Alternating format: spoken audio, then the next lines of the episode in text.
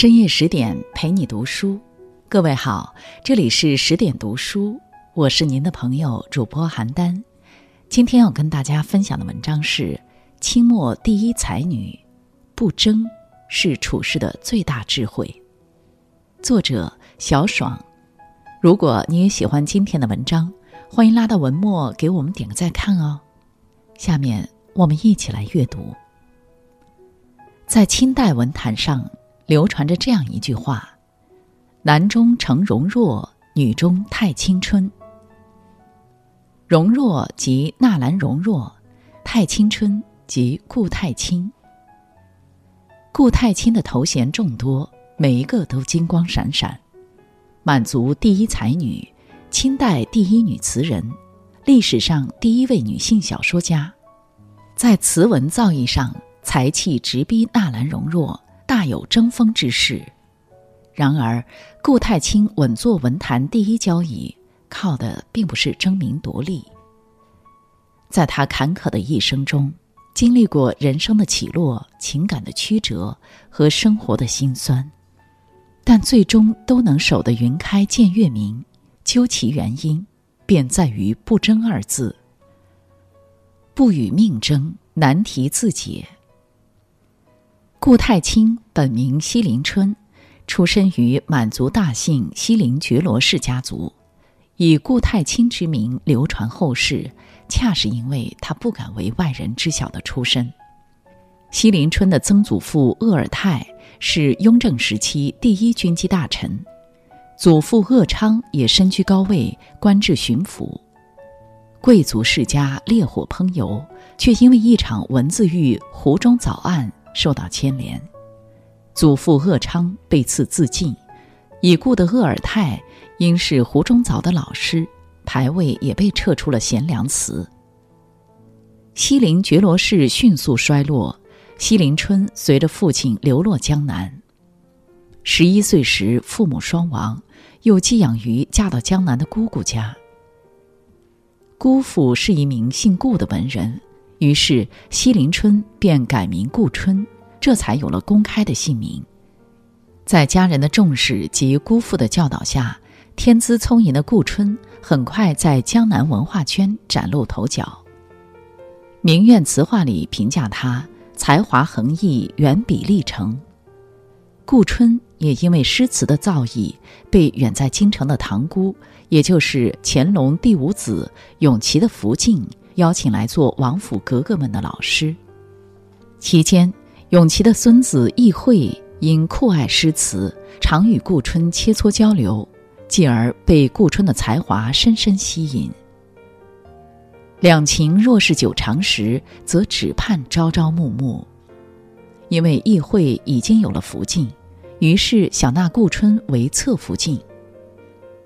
奈何清朝有规定，贝勒若纳妾。只能从本府包衣中选择，而顾春身为满洲贵族，又是罪臣之女，如果纳妾，夫家就会有削爵获罪的风险。王府断不会为了两个人的感情弃家族荣耀于不顾，顾春只好泪洒回江南。直到十年之后，议会得了机会。把顾春以王府顾姓侍卫家女儿的名义呈报了宗人府。跨越十年，相隔千里，从十六岁等到二十六岁，两个相爱之人终于走到了一起。因为议会的道号叫做太素，顾春就取道号太清，这才有了顾太清的名字流传于后世。议会有诗集《流水篇》。太清则取名《落花集》，议会的词稿名《南古桥唱》，太清则以《东海渔歌》来呼应。《道德经》有言：“天之道，不争而善胜。”太清与议会是命运赐予的缘分，也是命运设置的考验。当人无能为力时，就把它交给命运。不与命争，静待时机，难题自然迎刃而解。不与人争，愤恨自泯。情深爱重、酷爱诗词的两人，婚后更是广交天下诗友。荣亲王府每天高朋满座，文人墨客往来频繁。可惜婚后九年，议会患了疾病，不到一个月就撒手人寰。太清悲痛不已，无心于诗词，亲王府闭门谢客。但是顾太清词坛盛名仍在，若能得到他的墨宝，也是三生有幸，甚至能抬高身价。当时杭州有个名士陈文树，提倡闺秀文学，培养了一批能吟诗作对的女弟子。清朝末年，妇女解放的苗头已经有些许萌芽，陈文树也抓住了这股风，顺势大兴女性文学，以博人眼球。这一年，陈文树想为埋骨在西湖边的前代才女小青、菊香、云游等人重修墓园，还让自己的女弟子们写诗赞叹这些女子声势浩大。陈文树还把这些诗篇整理成册，取名《兰英集》，大有出版发行之势。不过，里面都是他的女弟子写的诗，缺个噱头。于是，他就让儿媳周云林。委托汪允庄向太清求诗一首。这汪允庄可是太清在江南居住时的闺蜜，总有几分情面。然而太清对这类故作风雅、沽名钓誉之事不感兴趣，便婉言拒绝了闺蜜的请求。诧异的是，《兰英集》出版后，陈文树托人千里迢迢地送了两本给顾太清，里面有一首诗，赫然写着顾太清的名字。冒充也就罢了，还做得如此理直气壮，简直荒唐。太清气急反笑，写了一首讽刺诗回赠了陈文树：“寒沙小憩大冷城，野雾安知早雪红。奇雨永沉黑暗域，庸夫空望上清宫。碧城行列休添我，人海从来彼此宫。”任尔乱言成一笑，浮云不爱日头红。全诗把陈文树故作风雅、沽名钓誉的丑态描摹得淋漓尽致。清朝名臣张之洞有言：“平生有三不争：一不与俗人争利；二不与文人争名；三不与无畏人争气。”陈文树明显占全了以上三种。太清必知都唯恐不及，就像诗中所言：“野物怎能与鸿鹄鸟同道？不在同一层次的人，更没必要相争。看淡看透的同时，就当看了一场笑话。逆风而上，只会让自己气愤，让对方愤恨，不妨一笑了之。不与世争，流言自清。”当太清逐渐从丈夫离世的伤感中走出来，太平湖畔的王府又恢复了往昔的热闹，京城文人雅士时有往来。当时与太清往来密切的诗人中，就有名扬天下的大文豪龚自珍。这位大诗人出身书香世家，著作等身，才华横溢，却仕途失意，空有报国之志，官位却只是宗人府一个闲职。只能寄情于诗词。龚自珍写的诗总会成为典范，被京城文人传抄。谁成想，一首己亥杂诗却被捕风捉影。诗中说：“空山土已倦游深，梦见城西阆苑春。一骑船间朱笛晚，临风递雨稿伊人。”诗后还有一句小注。忆宣武门内太平湖之丁香花，太清居住的王府就在太平湖不远处，湖畔有一片茂密的丁香林。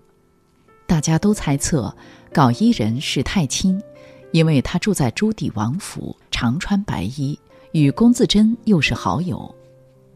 其实，文人之间把好友写进诗里是再正常不过的事。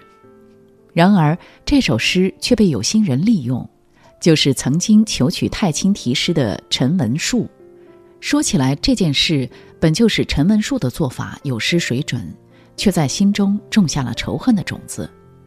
这一年，陈文树恰巧来京城，看到了这首诗，再加上龚自珍又写了一首诗：“明月外，镜红尘，蓬莱幽密似无陵。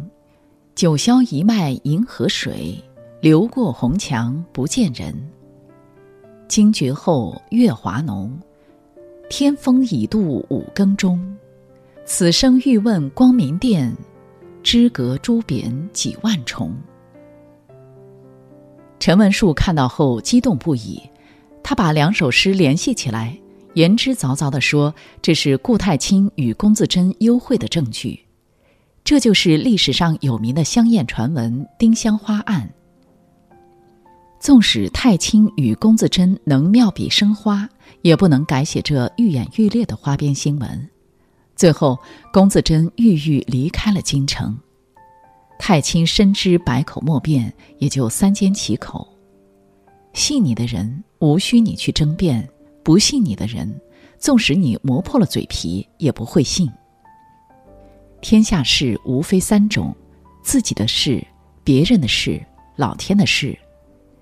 只管做好自己的事，不争不辩，空穴来风终会消散。不与己争，世界自静。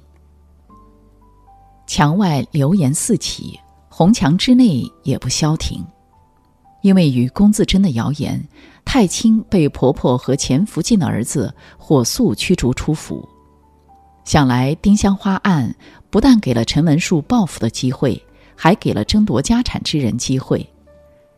四十岁的顾太清带着自己的一双儿女无处可去，只能在西城养马营租住。但居住的房子总是动荡搬迁，要是能有自己的房子，就不必带着儿女四处游荡。离开王府时，太清称得上净身出户，生活十分困难，吃饱穿暖都成问题。身边唯一值钱的东西。就是王夫曾经送的金凤钗了，于是太清卖了金钗换钱，购置一处简陋房屋，给自己和儿女容身。这一年中，太清经历了太多：七月初先夫离世，十月末被婆婆赶出王府，身边的两儿两女，最大的也才十三岁，孤儿寡母，无枝可依，让人不胜唏嘘。桃花谢了春红，太匆匆，无奈朝来寒雨晚来风。李煜的这首词跨越千年，成了太清当时的写照。太清也曾想一死了之，但看到一双儿女，暗暗发誓为亡夫教导好孩子。清贫的生活更能让人清心明志，看淡世态炎凉。不以物喜，不以己悲。心无物，天地宽。当心定气闲后，繁华和落寞也就没了区别。不过，命运总是出人意料。十九年后，王府继承人去世，因为没有子嗣，就把太清的孙子过继，回王府承袭爵位，继承家业。跨越二十年。太清再次以女主人的身份回归了王府。因为大半生的操劳，晚年的太清体弱多病，双目几近失明，但仍笔墨不辍，续写了《红楼梦》引，这是《红楼梦》非常受欢迎的续本。太清也因此成了中国历史上第一位女性小说家。书中，太清借宝玉之口。讲述功名利禄、富贵荣华，皆是过眼云烟，不必争，顺其自然就是最好的生活。这无疑是太清经历一生辛酸悟出的真谛。菜根谭有云：“夫唯不争，天下莫能与之争。”不争不是懦弱，而是善待自己，成全自己。不与己争。就是最好的成全。人生在世，我们总在不经意间就把太多时间花在了与人相争上。其实，不争才是处事的最大智慧。老子曰：“福为不争，故无忧。顾太清的一生既有幸福安好，也有坎坷波折。他始终保持着从容和顺的处事态度，看淡人生的种种喜乐哀愁。不管外界世事如何变迁，都能守住自己的心，不与不必要的人和事争吵，顺其自然，只做自己。正是这样的不争、不理、不解释，专注而自持，使他活出了自己的节奏。愿我们胸怀不争的处世哲学。在纷繁复杂的人生海洋里，活出智慧的自己。这篇文章我们就分享到这里。最后想跟大家说，十点读书十岁了，感谢一路有你陪伴。为了给大家提供更好的内容，想邀请你参加我们的品牌色调研。长按文章文末二维码即可进入问卷。你的建议对我们非常重要，快来扫码参与吧。我是邯郸。我在中国重庆，祝您晚安。